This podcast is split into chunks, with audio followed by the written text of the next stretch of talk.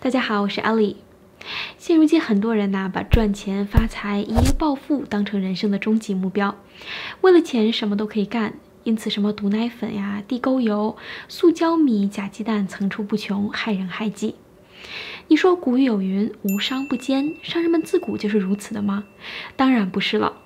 这个成语的原意可不是你想的那样。今天咱们就来听听集中了古人千年智慧的生意经。刚刚我们提到的“无奸不商，无商不奸”的“奸”，可不是奸诈狡猾的“奸”，而是冒尖儿的这个“尖”。这是怎么来的呢？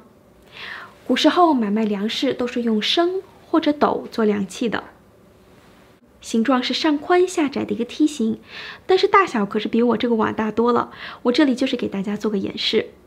那比如说，你要买一升的米，装满了之后再给它抹平，就能做到每个人都不多不少了，对吧？但是有些商人呢，他会再给你加一小撮，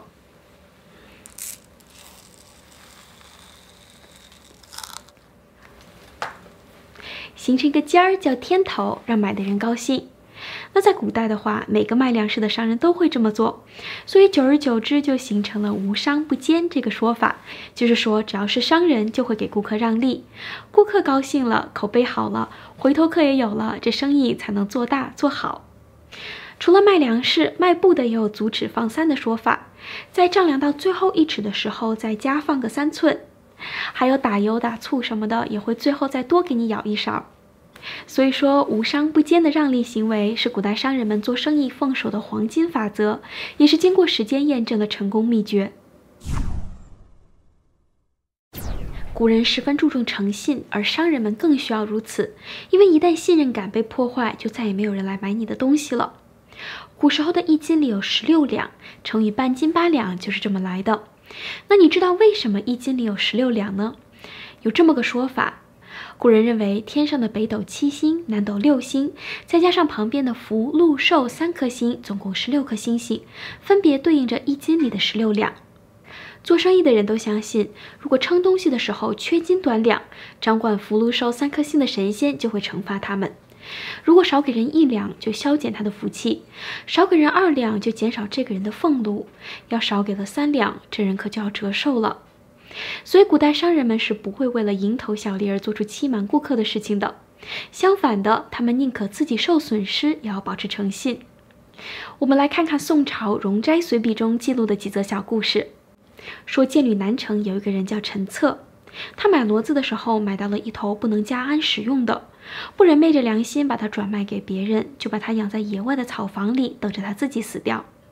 陈策的儿子与狡猾的市场经纪人一合计，趁着经过这里的官人死了马，就磨破了骡子的脊背，假装着骡子可以驮东西，就这样把骡子卖出去了。但是陈策听说了之后，亲自去追上了那个官人，把骡子不能加鞍使用的事情告诉他，最后把这头养着还要继续赔钱的骡子给领了回来。还有一个叫曾淑清的人，他进了一批陶器，想要转运到北方去交换物品。可是正好赶上北方发生灾荒，陶器是卖不出去的。这时候有人到曾淑清那里要求把陶器转卖给他。曾淑清把陶器交给他，都已经收了钱了，但还是问了一句：“你要把这些东西运到哪里去呢？”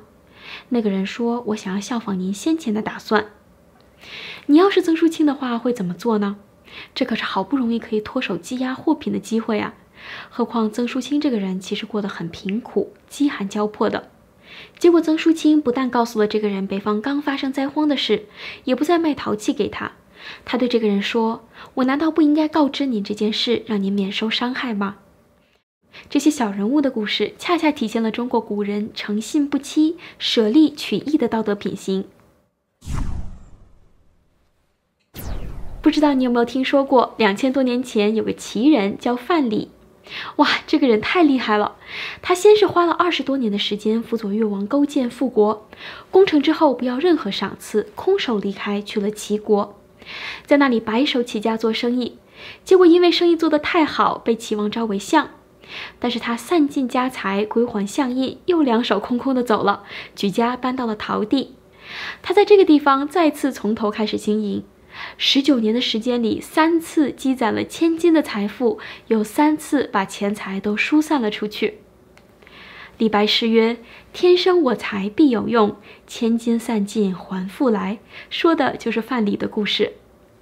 虽然范蠡被后人尊为商圣，但是在他眼里，高官厚禄、家财万贯都是随手可抛的身外物，有舍才有得。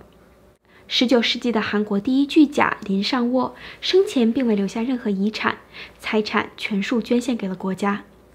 西方的大富翁、大富豪也大多都是大慈善家，赚到的钱都会帮助需要的人。其实这个道理很简单，财富就像水一样是会流动的，就算不是以金钱的形式，它也会变成其他的福报回来，是你的绝对丢不了。其实早在两千五百多年前，孔子就论述过什么是人对财富应有的态度。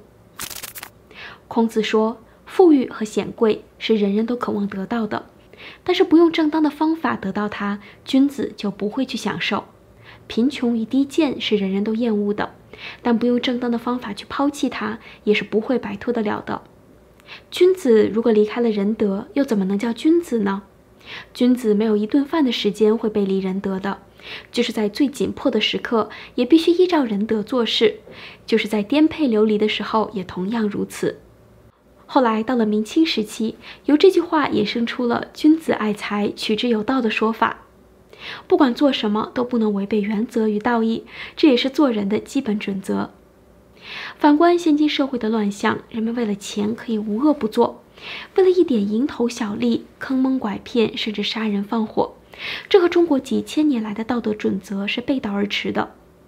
要知道，命里有时终须有，命中无时莫强求。该是你的不丢，不是你的，你费尽心思得来了也是留不住的。如果有一天你有了千金的财富，你会散出去吗？你觉得做生意最重要的是什么呢？欢迎你在留言区来告诉我，我会继续做更多有关中华传统文化和普世价值的视频。那我们下次再见啦！